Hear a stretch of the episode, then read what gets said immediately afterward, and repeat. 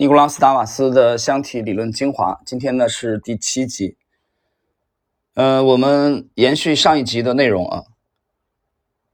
舞蹈演员在腾空跳起之前，都要先下蹲，以便获得腾跳的冲力。我发现股票也是一样，他们往往不会突然一下子从五十美元上涨到七十美元。换言之，我认为处于上升趋势的股票在上涨到五十美元之后再回调到四十五美元的走势，就类似于舞蹈演员的下蹲，是为了上涨做准备的。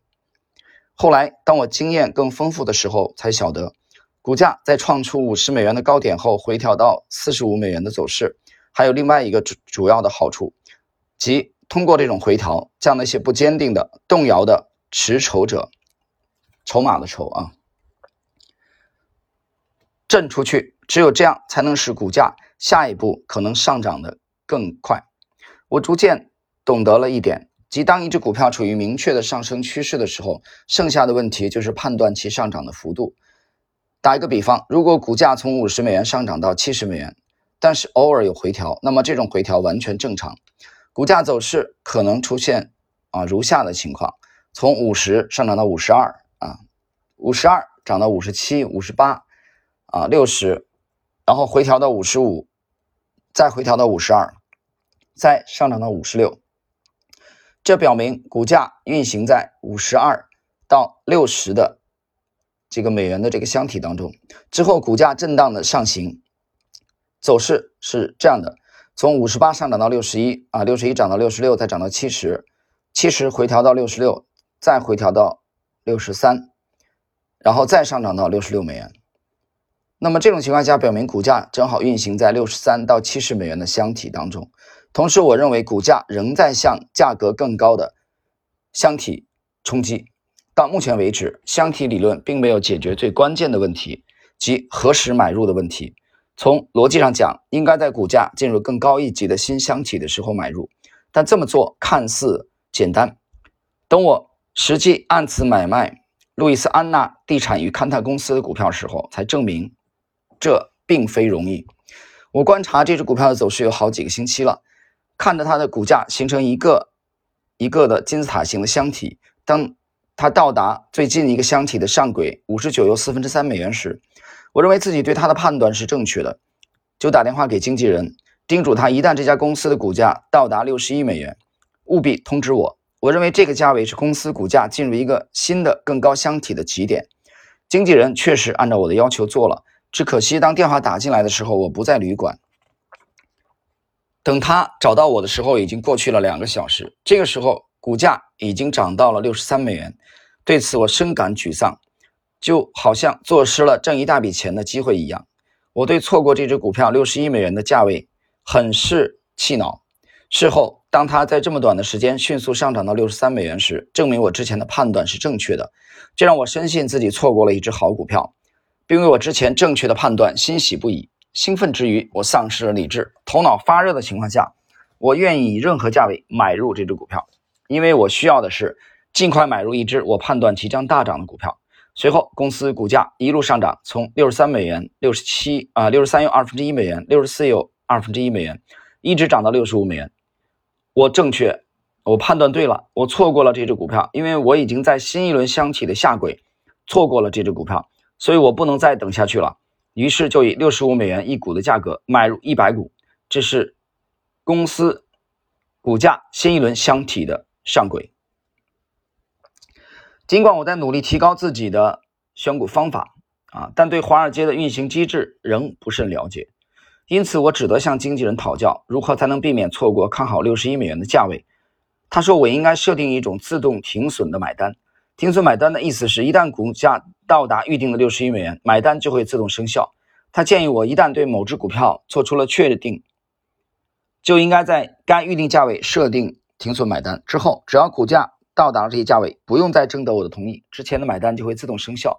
我接受了他的建议，在我认为合适的价位自动买入的问题得到了解决。至此，我的箱体理论及其运用模式已经深深地扎根在我的脑海中。而且接下来我连续三次运用这一理论进行操作，都获得了成功。呃，当呃另外一个这个这个是 A L L E G H E N Y 啊 L U D L U M 这个钢铁公司看起来即将进入四十五到五十美元的这个箱体的时候，这个钢铁公司的名字啊我不熟悉啊，所以我们就直接把它的这个拼写啊跟跟大家这个啊读出来了。我以四十五又四分之三美元。一股的价格买入两百股，三周以后以五十亿美元的价格全部抛出。然后呢，接着又是一家服装公司啊，这个服装公司的股价看起来即将进入八十四到九十二美元的箱体的时候，我以八十四美元一股的价格买入，但后来它似乎无法形成新的箱体，于是我以八十六又二分之一美元的价格。抛出，大家注意它的操作啊，就是我们这里先先简单的先小结一下，你发现没有？它的这种按箱体买入的时候，它根根本没有过多去考虑基本面，所以从这个角度来说啊，那些公司股票的名称啊、代码都不重要，它其实就是一个数字，就是一个代码而已，对吧？你看买了一家钢铁公司，对吧？四十五又四分之三买的两百股，五十亿美元抛出获利了。另外，这个这个服装公司赚了一点点啊，八十四美元买，八十六又二分之一抛出，他他根本就没提基本面的事情，他完全按照箱体理论，完全按照市场行为，完全按照走势图来买入和卖出的，听懂了吗？所以我说，从某种意义来说啊，公司股票的名称啊，对他来说不重要，但是呃，我们在整个解读系列当中，大家注意，一旦牵扯到一些著名的公司啊。或者说对这个撰主啊，对他作者本人影响特别大的一些著名的股票的名称，我们要反而要重点的强调，因为大家后期复盘的时候啊，可以去看找到一些相关的美股的图表啊，这个时候我们会强调。所以其他的这种以后书中啊，包括其他的系列当中涉及到的一些非著名公司的啊，我们它的名称，我们可以考虑一概的略过。尤其是在解读这个趋势类投资的时候啊，好，我们继续。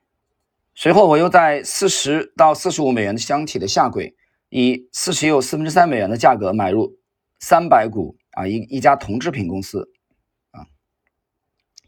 的股票，并以四十五又八分之一美元的价格卖出。这三次交易，我共获利了两千四百。四十二点三六美元，连续的成功使我的自信心 膨胀。不久，我就为此付出了代价。而且这次失误表明，想要操作成功，光有理论是不够的。那么，在八月份，我确信北美航空公司的股价将会在一百美元以上构建一个新箱体，所以我就有九，我就以九十四又八分之三美元每股的价格买了五百股，但它却没有向上形成新箱体，几乎就在我买入以后，它就开始掉头向下。我本来应该在下跌一美元时将其卖出，但我没有。之后，在又下跌了一美元以后，我还可以卖出，但我还是没有。我固执的一直持有它，我的自大心理妨碍了我将其抛出。我的理论的可行性正在经受考验。我只是不停的安慰自己说，这只股票不会再继续下挫。后来我才明白，在股市里什么都有可能发生，任何一只股票的股价都有可能做出任何表现。到下一周的周末，我从前三次成功交易中赚得的利润啊，已全部赔进去了。我又回到了起点。在我看来，这次不成功的经历是我炒股生涯中的一个重要的转折点，因为从这次经历啊，我领悟到了以下几个投资要点。我们来看一下啊。第一，股市里没有确定的事情，有一半的时间我的判断都是错误的。第二，我必须承认这一事实，并据此调整自己的操作，必须压制住自己的自豪感和自尊心。第三，我必须成为没有偏见的分析家，不把自己划归为任何理论，也不对任何股票产生偏好。这话讲的很好，不把自己划归为任何理论，也不对任何股票产生偏好，就是你不要跟我说我特别喜欢某只股票，特别喜。啊，我，你可以深深的爱上它。这些股票都是我们赚钱的工具，美股也好，港股也好，A 股也好，都是工具而已。所以你不要这里边有什么感情，它就是一个工具。第四，紧紧抓住机会是不够的。首先，我必须尽我所能的降低风险。啊，你看第四点啊，最后一点很重要。你不要总想着进攻抓机会，我想着怎么样先不亏啊。所以在今天这一集的呃这个内容，我们就解读到这里。呃，最后呢，我谈几句感想。在第四点，他讲了是首先考虑怎么不亏啊，就这个，就就基于这个策略，你看今年啊，今年的这个从呃四月份回来以后吧，啊这个阶段行情，实际上有很多有相当一批模型看不太懂的股票涨疯了，这些股票当然前几年没怎么涨啊，而这几个月的大涨而特涨，确切的说就是从五月份到现在啊这两个月吧，相当的一大批，三月份以后吧，就是。从这个，呃，不是三月份以后，四月份以后，四月份以后到现在三个月的时间，有相当一批的，啊，包括其中主要是低价股，啊，大涨而特涨。那么这些大涨特涨的股票当中，有相当一批模型是识别不了的。这种模型当时我们设置的设置的这个初衷啊，实际上是主动屏蔽掉这些公司的，看不懂的。而这种情况呢，每隔几年呢也会出现一次。其实每年也有啊，但是像今年的这么。这么极端的，啊，其实比较少的，就是有有一大批模型看不懂，但是它它大幅度上涨，有这样的，而且我认为下半年还会有这种现象出现，但是不管你不管它，我们是牢牢的坚守恪守模型来交易，所以呃，除了法拉以外啊，我们坚守的这个方向，在近期的表现啊，可以说非常一般啊。我们坚守这个这个方向，到现在收益率连百分之十都不到啊，不到百分之十。你要比你身边看到的某一个妖股大涨而特涨，这个收益率比他们差多了啊。那怎么比呢？我看到了，就今年年初到现在已经上涨啊，轻松上涨百分之两百以上的股票啊，甚至接近百分之三百了。那有人说可能还有比它更疯的，但是没有关系。我讲了，投资呢，它是一个马拉松，它是一个长期的活，它是一生的事儿。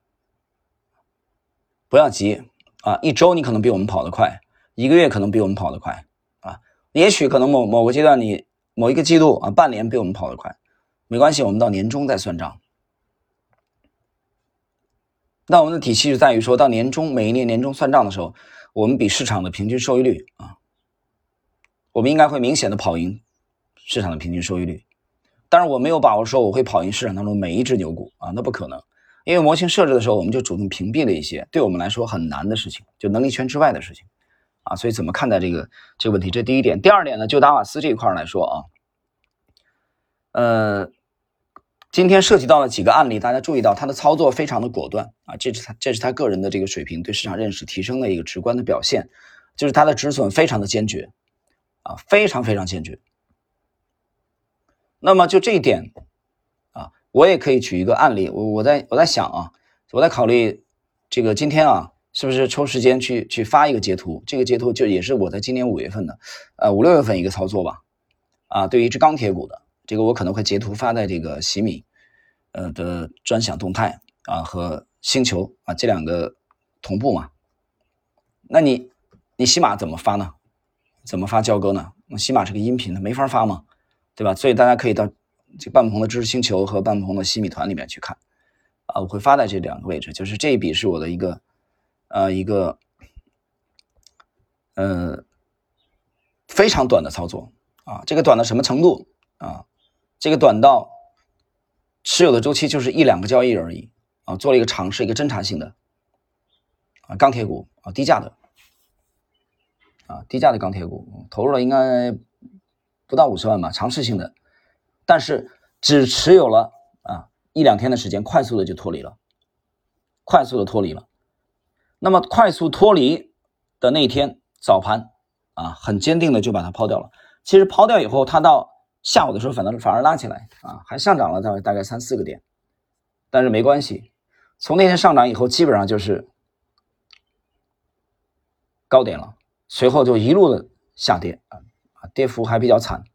如果当时不及时出局的话，